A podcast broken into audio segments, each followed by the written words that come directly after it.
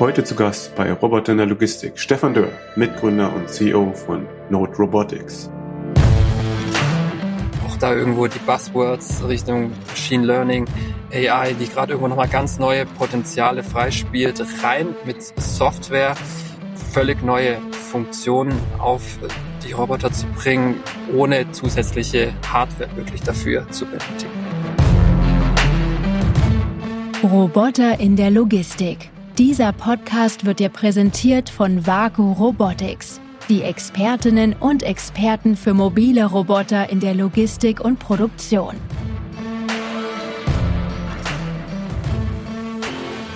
Willkommen bei Roboter in der Logistik. Ich bin euer Host Viktor Splittgerber von Vaku Robotics und freue mich, dass ihr heute mit zuhört. Und ähm, ich freue mich, unseren Gast Stefan Dörr von Node Robotics begrüßen zu können. Hallo Stefan. Hi, freut mich ebenfalls hier dabei sein zu dürfen. Hi Viktor. Stefan, du bist von einer der führenden Forschungsinstitutionen direkt in die Wirtschaft gewechselt mit deinem Startup Node Robotics. Davor warst du beim IPA. Bin schon ganz gespannt, was du da erzählst, was du da für Forschung gemacht hast. Davor habe ich verstanden, warst du an der Universität Stuttgart, hast dort auch deine Promotion gemacht. Und ähm, besonders interessant ist ja immer so, äh, dass man immer mal hört von dir, dass du Fußballprofi warst beim VfB Stuttgart. Ich glaube, da gab es gerade, ähm, glaube ich, nicht so schöne Nachrichten in, in der Fußball-Bundesliga, wenn ich das so richtig verfolgt hatte. Aber ähm, an, an was Besseres musste ich immer denken, ähm, gibt ja nicht so viele Fußballvergleiche in der Logistik, äh, aber es gibt so ein Bremer Startup, äh, Salumation heißen die, ich weiß nicht, ob du die kennst, die haben auch immer von diesen Rasenrobotern erzählt. Ja, aber vielleicht äh, erzähl doch mal selbst, ob ich das schon so richtig verstanden habe. Ja, sehr gerne. Also es stimmt nicht ganz. Ich war kein Fußballprofi, aber wollte einer werden und äh, war damals in der Jugend beim VfB Stuttgart und quasi als äh, junger Teenie da voll drauf eingeschworen, dass das mein Weg sein muss und äh, da auch mit gutem Ehrgeiz mit dabei ja, am Ende bin ich es nicht geworden. Äh, es ist so ab, äh, vorab Spoiler.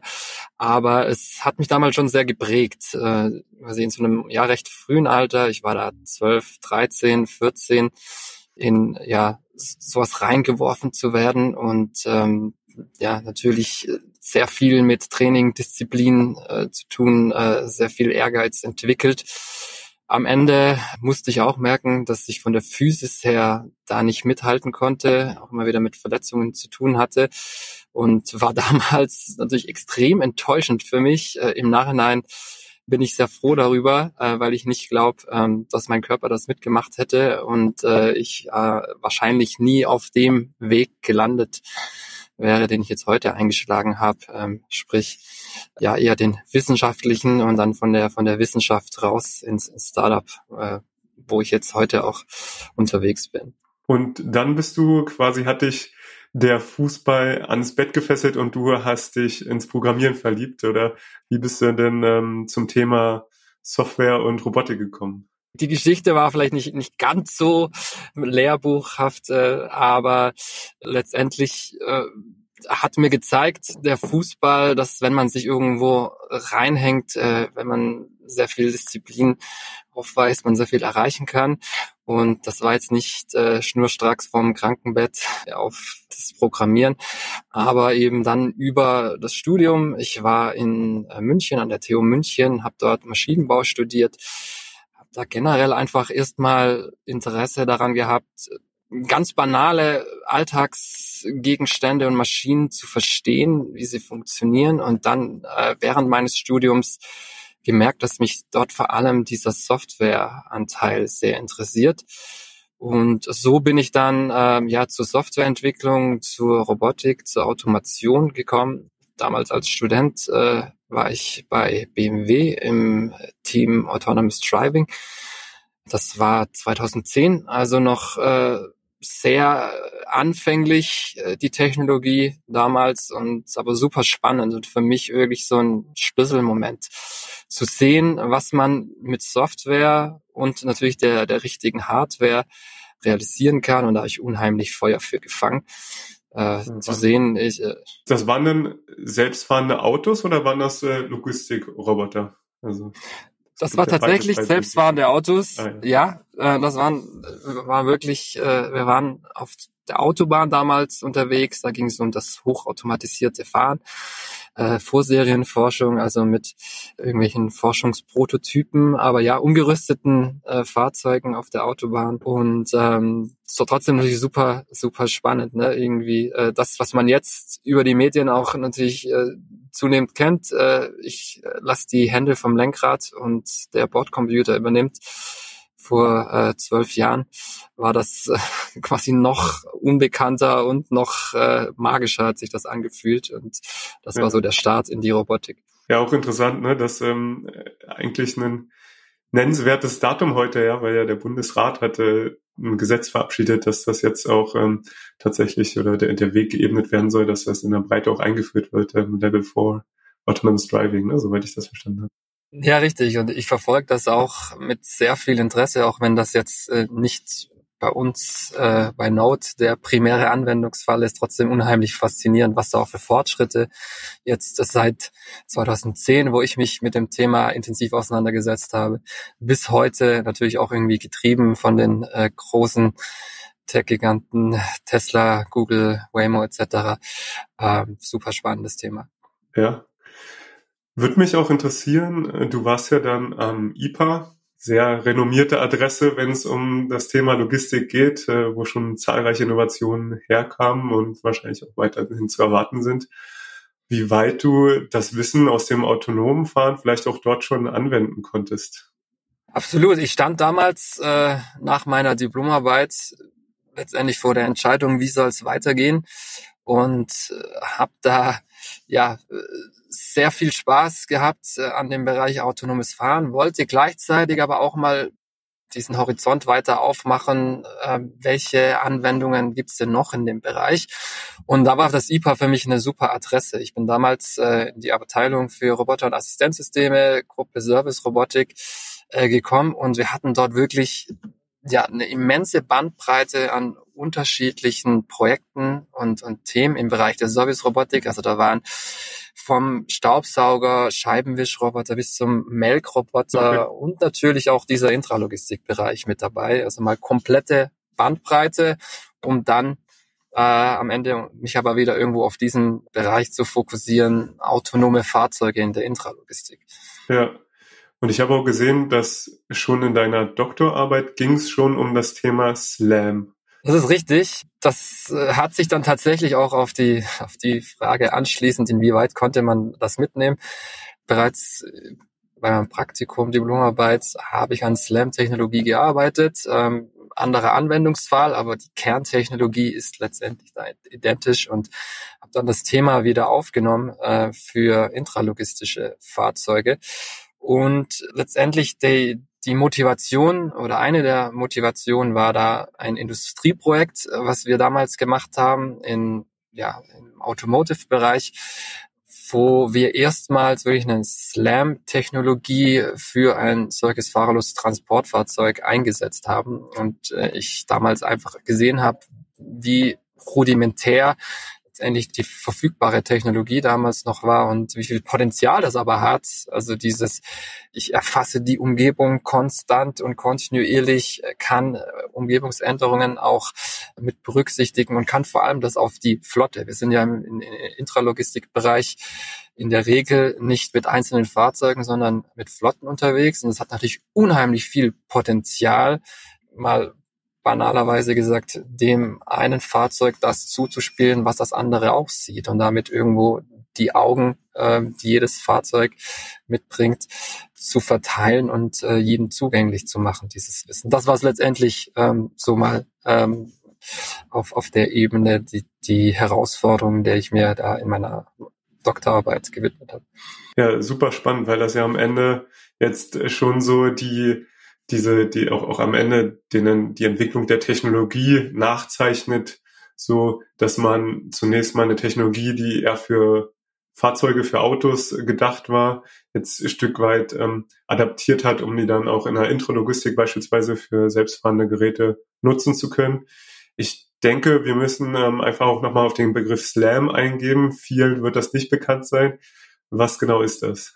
SLAM ist letztendlich die Abkürzung äh, für Simultaneous Localization and Mapping, kommt aus dem Wissenschaftlichen äh, und beschreibt im Grunde genommen das äh, Henne-Ei-Problem, dass es, äh, sobald ich eine Karte von der Umgebung habe, also ich als Roboter ähm, eine Karte habe, es äh, vermeintlich einfach ist, sich in dieser zu lokalisieren, indem ich äh, die Umgebung wahrnehme und äh, diese äh, Sensordaten mit der Karte abgleiche. Und auf der anderen Seite es auch einfach ist, wenn ich meine Lokalisierung, also meine Position und Orientierung in meiner Umgebung kenne, dass ich ähm, mit den Sensordaten eine Karte erzeuge.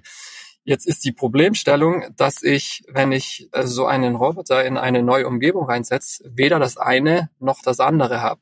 Also weder die Karte noch meine Position und Orientierung, meine Lokalisierung kenne. Und das ist letztendlich die, ja, die wissenschaftliche Problemstellung, sich simultan in einer Umgebung zu lokalisieren, während ich diese erst kartiere. Und ähm, da gibt's dann verschiedenste Ansätze, die eben damit mit dieser Problematik umgehen. Letztendlich ist es wie vieles ein Optimierungsproblem ähm, aber auch äh, Sensordaten, äh, Unsicherheiten und Fehler müssen damit einbezogen werden. Und daher kommt das ganze, äh, die ganze Begrifflichkeit. Heute wird sie ähm, auch stellvertretend gerade im äh, Bereich der, der HEVs und AMRs genutzt, um diesen Technologie, dass sich das Fahrzeug mit eigener Sensorik ja in der, in der Umgebung lokalisiert und navigiert, gleichgesetzt. Streng genommen geht es dabei eigentlich nur um die Lokalisierung und Kartierung. Das hat erstmal nichts mit der Pfadplanung zu tun. Natürlich kann ich auf diesen Karten, die erzeugt werden, dann auch direkt Wege planen, also ähm, mit entsprechenden Pfadplanungsalgorithmen auch meinen besten Weg von einem Start zu einem Zielpunkt berechnen und entsprechend fasst man das häufigerweise umgangssprachlich auch zusammen in der Branche. Streng genommen geht es wirklich nur um dieses NRI-Problem, wie erzeuge ich eine Karte, wenn ich die Lokalisierung nicht kenne. Ja, ähm, wahnsinnig spannend. Vielleicht bleiben wir eben noch so ein bisschen in der, in der historischen Entwicklung. Ne? Ich äh, ähm, erinnere mich, dass das auch bei der DARPA in den USA so der Begriff, also zumindest meines äh, Wissens nach, das erste Mal so aufgekommen ist, wo es immer diese DARPA-Challenge ging, gab, äh, um mit einem Auto durch die Wüste erstmal irgendwo von A nach B zu kommen. Was mich nochmal interessieren würde, auch deine Meinung, ähm, Software oder Hardware, was ist das Wichtigere auch? Was, was treibt am Ende auch die, die Entwicklung maßgeblich? Ich meine, wir sind jetzt hier auch äh, in einem Land, was sehr sicherlich traditionell Hardware getrieben ist. Man sagt, okay, gute, hochwertige, hochqualitative Hardware macht einen guten Roboter oder ist es eher die, die Software? Natürlich brauchen wir erstmal beides. Ähm, es braucht eine gute Hardware, es braucht eine gute Software. Ähm, das ist völlig klar. Das eine funktioniert nicht ohne das andere. Zusätzlich sehen wir aber gerade schon, dass ähm, gewisse Hardware-Komponenten zunehmend Standard werden. Auch, auch Sensorik wird zunehmend Standard. Und auf der Software-Seite, da ist immer noch sehr, sehr viel Potenzial nach oben, wirklich mit derselben Hardware ganz neue Funktionsumfänge zu realisieren. Also auch da irgendwo die Buzzwords Richtung Machine Learning, AI, die gerade irgendwo nochmal ganz neue Potenziale freispielt, rein mit Software völlig neue Funktionen auf die Roboter zu bringen, ohne zusätzliche Hardware wirklich dafür zu benötigen. Ich habe mal das Gedankenexperiment gestartet. Was wäre eigentlich an Innovation möglich, wenn es Moore's Law, nachdem sich ja die Prozessorkapazität, die man für das gleiche Geld kriegt, alle zwei Jahre verdoppelt, wenn es das nicht gäbe, sondern ähm, das quasi flach wäre, die Kurve, und sich die Prozessoren nicht mehr weiterentwickeln würde. Wie viel Innovation wäre denn dann noch möglich? Ja, also, und, und wenn das äh, genauso übertragen auf für Batterie und so weiter gelten würde. Ja, spannendes äh, Gedankenkonstrukt. Äh, sicherlich wäre wär das sehr einschneidend. Ähm, Dazu muss man ja doch auch sagen, dass wir natürlich jetzt auch zunehmend die Möglichkeit haben, dass nicht alle Rechenprozesse wirklich auf den Fahrzeugen gerechnet werden müssen, sondern dass wir auch zunehmend Teile davon auslagern können auf Server in die Cloud. Und damit es jetzt gar nicht mehr so wichtig ist, wirklich die maximale Rechenleistung auf den Fahrzeugen zu haben.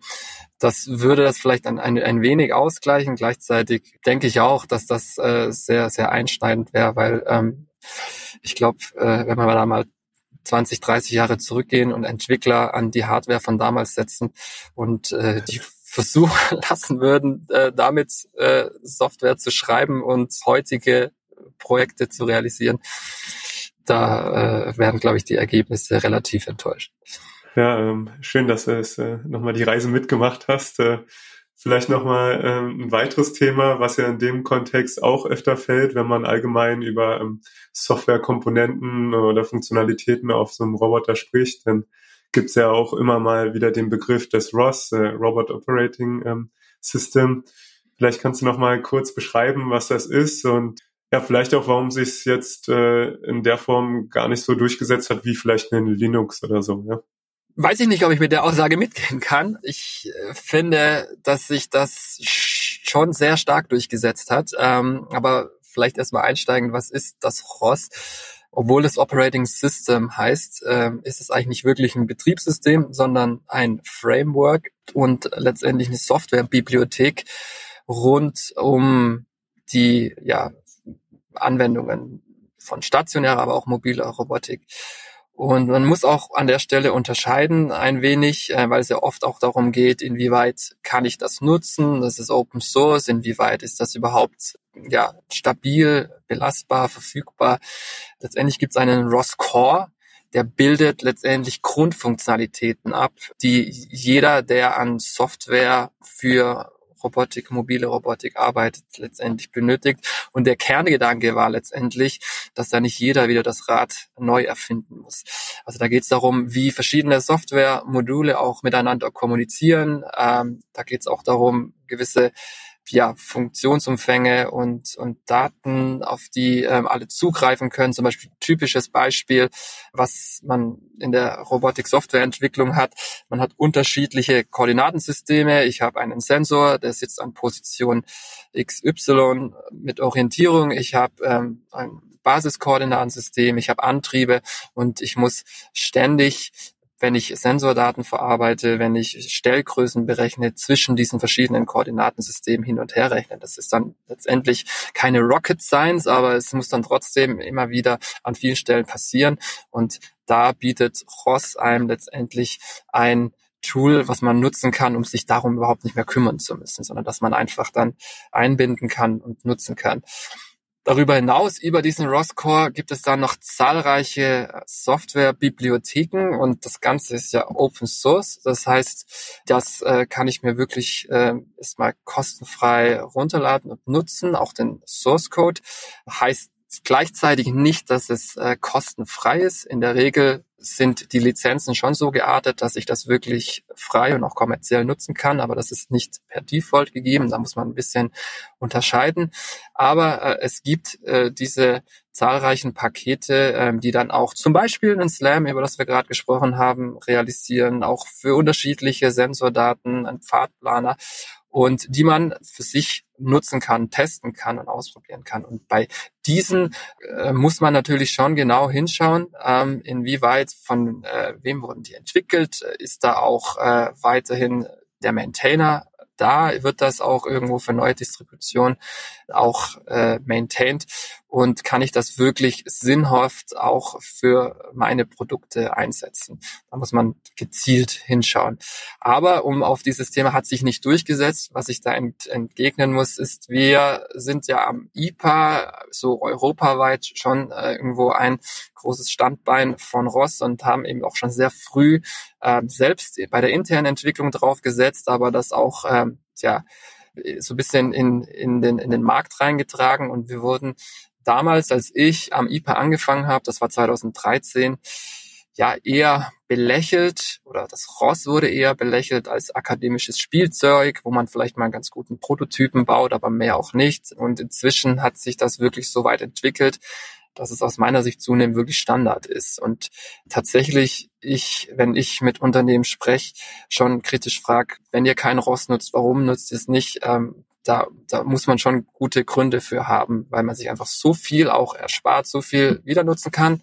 Klar, man muss schon in gewisser Weise auch wissen, die einzelnen Teile davon äh, einzuschätzen. Wie weit ist das für mich wirklich auch nutzbar? Aber gerade der angesprochene Roscore hat absolut die Stabilität, die Verfügbarkeit und wird weiterentwickelt, dass ähm, da eigentlich schon ich kaum Gründe sehe, warum man das als Hersteller nicht einsetzen sollte. Also kann ich mir im Prinzip als Hersteller von einem Gabelstapler äh, sag mal, ich habe einen manuellen Gabelstapler und sage, ich möchte jetzt auch so äh, coole AMRs haben oder mobile Roboter, die durch die Gegend fahren, Paletten bewegen, dann ähm, kaufe ich mir eigentlich nur den ähm, Lasersensor, ähm, kaufe mir das SIG-Paket ähm, als, als Sicherheitseinrichtung und ähm, ein bisschen Computer, ein bisschen äh, Steuerungstechnik und dann ähm, spiele ich Rost drauf und dann geht's los. Dann geht's los, genau. Das geht los ist, ist, ist richtig gesagt, weil damit bin ich nicht fertig. Ich glaube, das äh, muss man schon an der Stelle unterscheiden, um da nicht falsche Erwartungen zu wecken.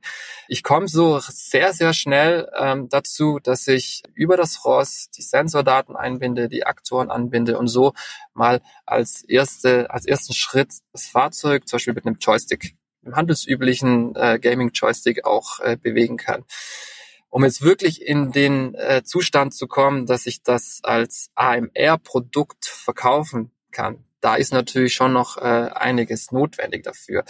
Und äh, da gibt es dann auch eigentlich im Grunde Bibliothek an äh, verschiedenen ähm, Funktionsumfängen, Paketen, die ich dafür nutzen kann, um dann wirklich auch Applikationen zu bauen. Also dass dann wirklich mein Stapler die Fähigkeiten bekommt, Paletten zu erkennen, sie aufzunehmen, sich zu lokalisieren, Slam auch äh, die, den Pfad zu planen und damit dann wirklich ein ja, Aufnehmen von Paletten an in den Bereich A und transportieren in den Bereich B zu realisieren.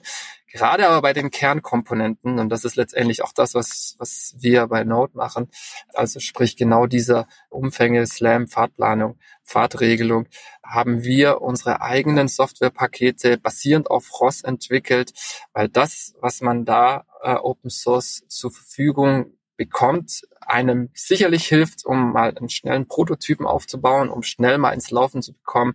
Aber dann dieser Longtail, wie es ja häufig genannt wird, sprich, wie schaffe ich es, ähm, das wirklich in, in Produktion zu bekommen und wirklich auch diese Edge Cases, also Situationen, die nur sporadisch auftreten, aber dann trotzdem am Ende wichtig sind, dass sie gelöst werden. Dafür ist in der Regel einiges an, an Eigenleistung beziehungsweise auch an, an Fremdleistung notwendig, um das in diesem Zustand zu bringen. Was ist zum Beispiel so ein Edge Case? Also du, du, du sagst jetzt, ähm, also wieder, wir gehen nochmal zurück, ja, ähm, ich habe einen Gabelstapler. Ich ähm, kriege das relativ schnell hin, dass ich den mit dem Joystick bediene, weil ich schon eine Batterie drauf habe. Ich habe die Sensorik angeschlossen und ähm, habe mir vielleicht ähm, sogar das äh, ROS ähm, installiert und, und kann den auch mal alleine fahren lassen. Und jetzt merke ich, wenn ich es in die produktive Umgebung gebe, ähm, irgendwo tatsächlich in ein, in ein Lager oder in eine Produktionsumgebung, dann bleibt er immer wieder stehen, weil es halt Edge Cases gibt, äh, so ich das verstehe. Ja. Ähm, was für Edge Cases sind das jetzt zum Beispiel, äh, die ihr vielleicht auch mit Node denn besser löst, die oder, oder überhaupt Lösungen bietet, wo ähm, ROS jetzt keine Lösung bietet, so ich das verstehe? Ja, also die Erfahrung, die wir auch gemacht haben, quasi auch quasi fast schon, schon schmerzhaft im Feld, ist häufigerweise Störeinflüsse. Ähm, das, der, der Roboter wird gerammt von einem anderen Fahrzeug und da entsprechend äh, haben wir dann Sensordatenfehler drin. Und ich muss hinterher irgendwie immer noch sicherstellen, dass ich noch meine Position kenne, dass ich äh, quasi noch äh, meinen Weg kenne. Und äh, generell ähm, gerade in ja sehr dynamischen Industrieumgebungen, äh, Interaktion mit äh, Menschen, äh, anderen äh, Logistikfahrzeugen an Rampen, da können sich quasi schon auch solche widrigen Umgebungsbedingungen aufsummieren, mit denen man vielleicht jeden Einzelnen hätte man irgendwie abgefangen beziehungsweise sind berücksichtigt. Aber in Summe ergibt sich daraus dann ein, ein Fehlerbild, ähm, das man so vorher irgendwie nicht, nicht kannte und auch, auch sehr herausfordernd ist, äh, da irgendwo dann trotzdem den Prozess am Laufen zu halten und äh, nicht irgendwie mit einem Fehler stehen zu bleiben. Ja, mit, mit, mit, mit unserem Podcast wollen wir äh, quasi auch den, den Weg der Robotik in der Logistik und auch in der Produktion ebnen und ähm, schauen quasi, wie das wirklich zu einem Produkt wird, was, was überall angewandt werden kann. Ich verstehe, Node ähm, kann durch die Abbildung von den Edge Cases das auch ähm, da eine Unterstützung leisten. Vielleicht, ähm, jetzt haben wir ja schon so ähm, ein Stück weit über Node gesprochen. Vielleicht äh, nochmal kurz zusammengefasst. Äh, was ist Node Robotics? Was steckt dahinter? Was ist eure Vision? Sehr gern, ja. Wir sind ein Startup aus, aus dem Fraunhofer. Ich hatte ja schon vorher ein wenig äh, davon erzählt, von, von unserer Arbeit damals äh, am IPA. Ähm, letztendlich waren wir ähm, im Bereich der Service-Robotik in ganz unterschiedlichen Anwendungen unterwegs. Das ist wirklich die, die kleinste Roboter, äh, wofür wir Software entwickelt haben, war ein Staubsauger. Der größte war irgendwo ein siebeneinhalb Tonner, der auf äh, Logistikumschlaghöfen äh, eingesetzt wurde. Und ähm, letztendlich haben wir relativ schnell gemerkt, ähm, um diese Projekte bedienen zu können, brauchen wir eine hohe Wiederverwendbarkeit und eine Modularität der Software, die wir entwickeln. Und ähm, aus dieser Not haben wir ein wenig eine, eine Tugend gemacht, indem wir eben unsere Software so modular, hardware- und applikationsagnostisch aufgebaut haben, dass wir dort wirklich äh, eine sehr hohe Wiederverwendbarkeit und Einsetzbarkeit äh, realisiert haben. Und das, das, das war so ähm, das Setting, wie erstmal die, die Basistechnologie, die Software entstanden ist. Gleichzeitig ähm, haben wir irgendwo gesehen, auch mit Projekten, die wir im Bereich der Intralogistik in der Industrie gemacht haben, was für ein Potenzial dort besteht, wirklich mit äh, neuen Ansätzen im Softwarebereich auch äh, einen Unterschied zu machen. Und äh, das Schöne war an dem Bereich, um jetzt auch wieder zurückzukommen zu dem autonomen Fahren, die Fahrzeuge, die HEVs sind heute oder waren damals ja schon im Einsatz. Also wir hatten schon reale Anwendungen, die haben damals und heute ja schon wirklich einen Wert gehabt und äh, schon Aufgaben gelöst. Gleichzeitig waren das in der Regel sehr starre, sehr ja unflexible Lösungen. Das heißt, man hat die einmal installiert und dann bloß zehn Jahre nicht mehr angefasst, bis sie dann irgendwie von dem nächsten System abgelöst werden können. Und genau an der Stelle ähm, haben wir letztendlich die Möglichkeit gesehen, mit äh, einem sehr weit einsetzbaren und hardware-agnostischen Software-Stack sowohl auf Seiten der Navigation als auch auf Seiten äh, des Flottenmanagements. Das heißt, um wirklich auch mehrere Fahrzeuge effizient und autonom zu betreiben, wirklich einen, einen Unterschied zu machen zum Status quo. Und das war so für meine Kollegen damals und mich, äh, meine Mitgründer, so quasi der, das, das Schlüsselerkenntnis, hier wirklich mit dem, was wir schon haben, aber auch äh, mit dem, wo der Markt sich hinbewegt und wo, wo es eine Marktmöglichkeit gibt, wirklich das Startup zu gründen. Und ja, so letztendlich kamen wir darauf aus dem Fraunhofer Kontext, Node zu gründen. Äh, in 2020 äh, haben wir das getan äh, und ähm, äh, sind heute wirklich ähm, jetzt auch mit äh, fast 25 äh, Mitarbeiter und Mitarbeiterinnen dabei, wirklich das weiter aufzusehen, zu professionalisieren, haben schon hunderte von AMRs im Produktiveinsatz.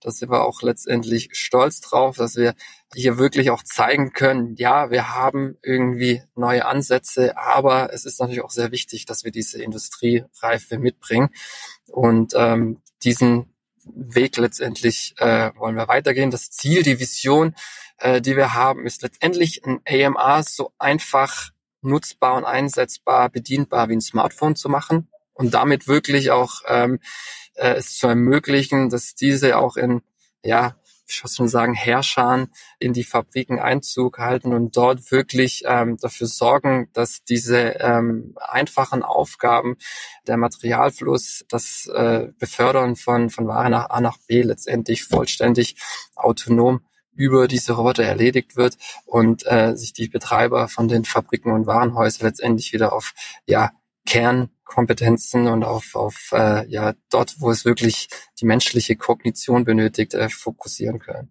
Ja, wahnsinnig äh, spannend. Sicherlich auch was, was ähm, viele auch, die, die selbst ähm, in der Rolle sind, irgendwo ähm, entweder in, einer, in einem Logistikzentrum zu arbeiten oder halt auch äh, eins zu leiten oder genauso in, in Produktionszentren.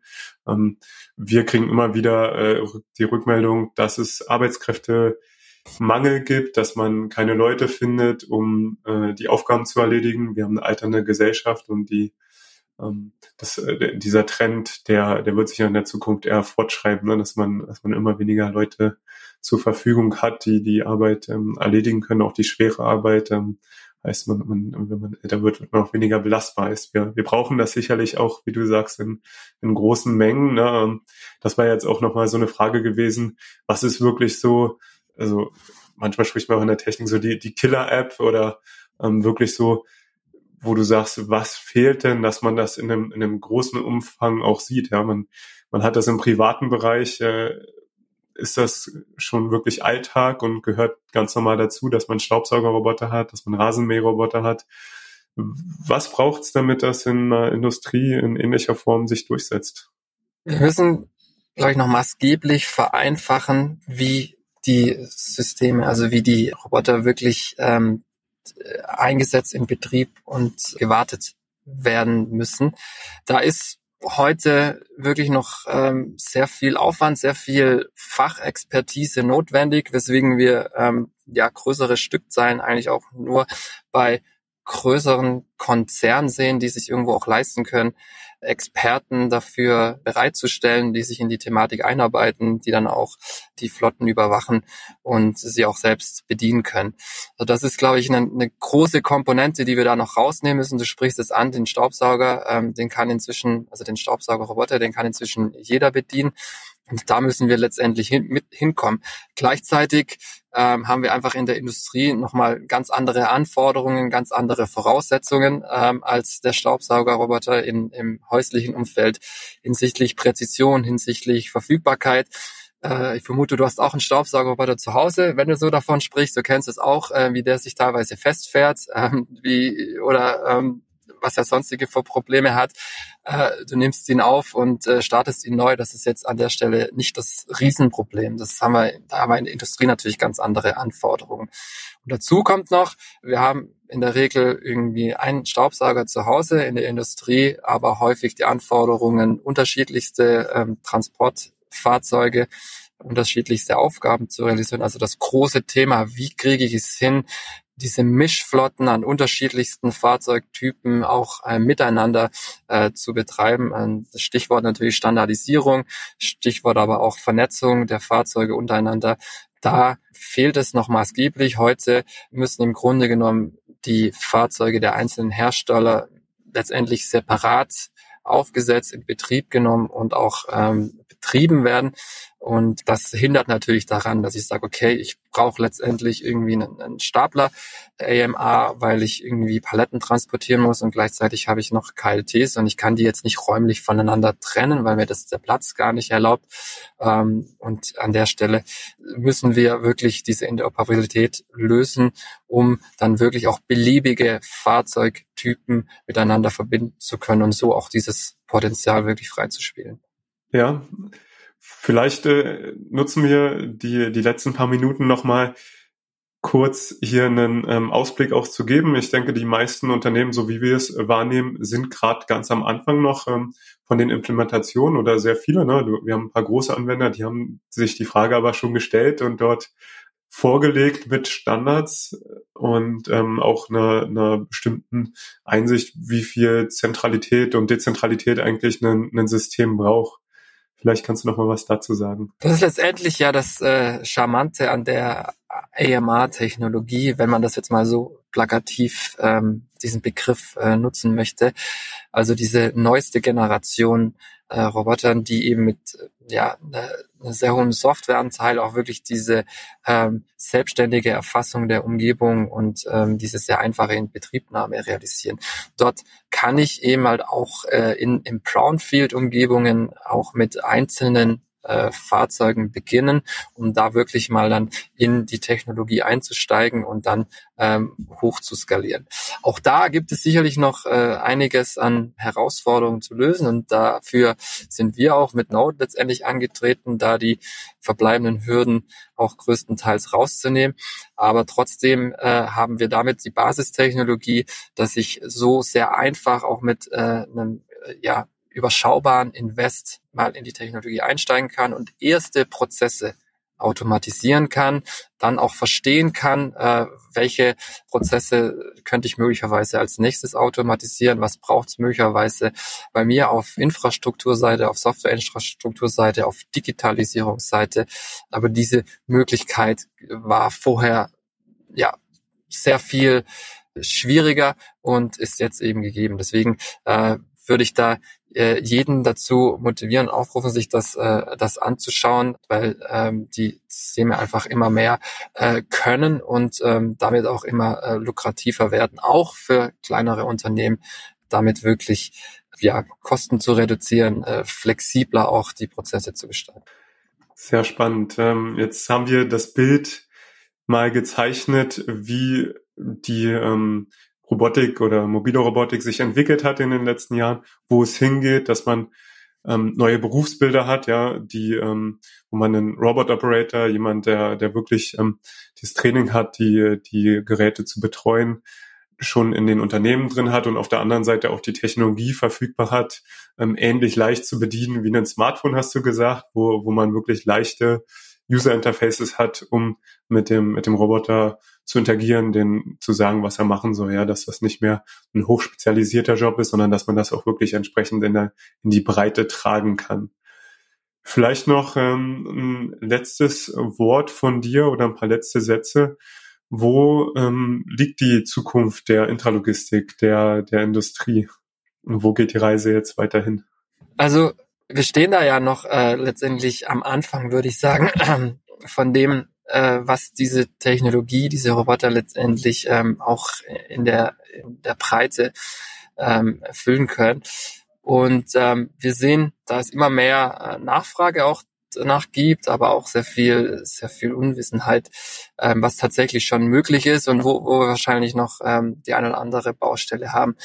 Aber für uns ähm, ist irgendwie klar, der Trend geht zur ähm, hochautonomen Intralogistik, ähm, das eben ermöglicht, dass ich ähm, ja sehr flexibel auch ähm, auf, auf Änderungen im, im Layout äh, der Halle reagieren kann, auch diese Inbetriebnahmezeiten sehr stark verringern kann und ähm, damit dann wirklich zunehmend auch die, die Prozesse automatisiert. Ähm, wir sehen natürlich auch auf technologischer Seite sind wir noch bei weitem noch nicht äh, am, am Ende, wenn man das überhaupt äh, irgendwann mal sagen kann, angekommen. Äh, es kommt gerade sehr viel auch aus dem Bereich natürlich Computer Vision, AI, aus der allgemeinen, aus dem allgemeinen Forschungsfeld rüber, was auch in diesen Anwendungen nutzbar ist. Also es wird zunehmend auch mit Kameras die Roboter noch intelligenter machen, dass sie auch in der Lage sind, äh, nicht nur äh, zu verstehen, äh, wie ich von A nach B komme, sondern auch ähm, andere äh, ja, Hindernisse irgendwie wirklich äh, einzuordnen, Situationen einzuordnen und damit auch noch viel enger mit den, mit den Menschen zusammenarbeiten können und äh, viel komplexere Aufgaben übernehmen. Und das spielt natürlich dann wieder ähm, weitere Potenziale und Einsatzbereiche frei, dass es mehr oder weniger irgendwo ein, ein Selbstbeschleuniger ist.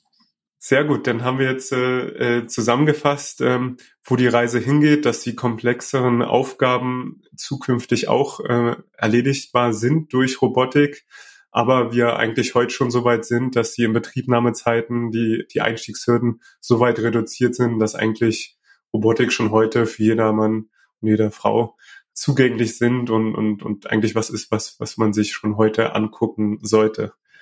Stefan, ich danke dir ähm, für die Einblicke, die du uns gegeben hast in den Technologie und auch in, den, in die Robotikwelt insgesamt und äh, freue mich, dass du heute zu Gast warst. Sehr gerne, hat mir Spaß gemacht. Gerne wieder. Das war Roboter in der Logistik mit Viktor Splittgerber von Vaku Robotics. Die Expertinnen und Experten für mobile Roboter in der Logistik und Produktion. Weitere Infos erhältst du auf vaku-robotics.com.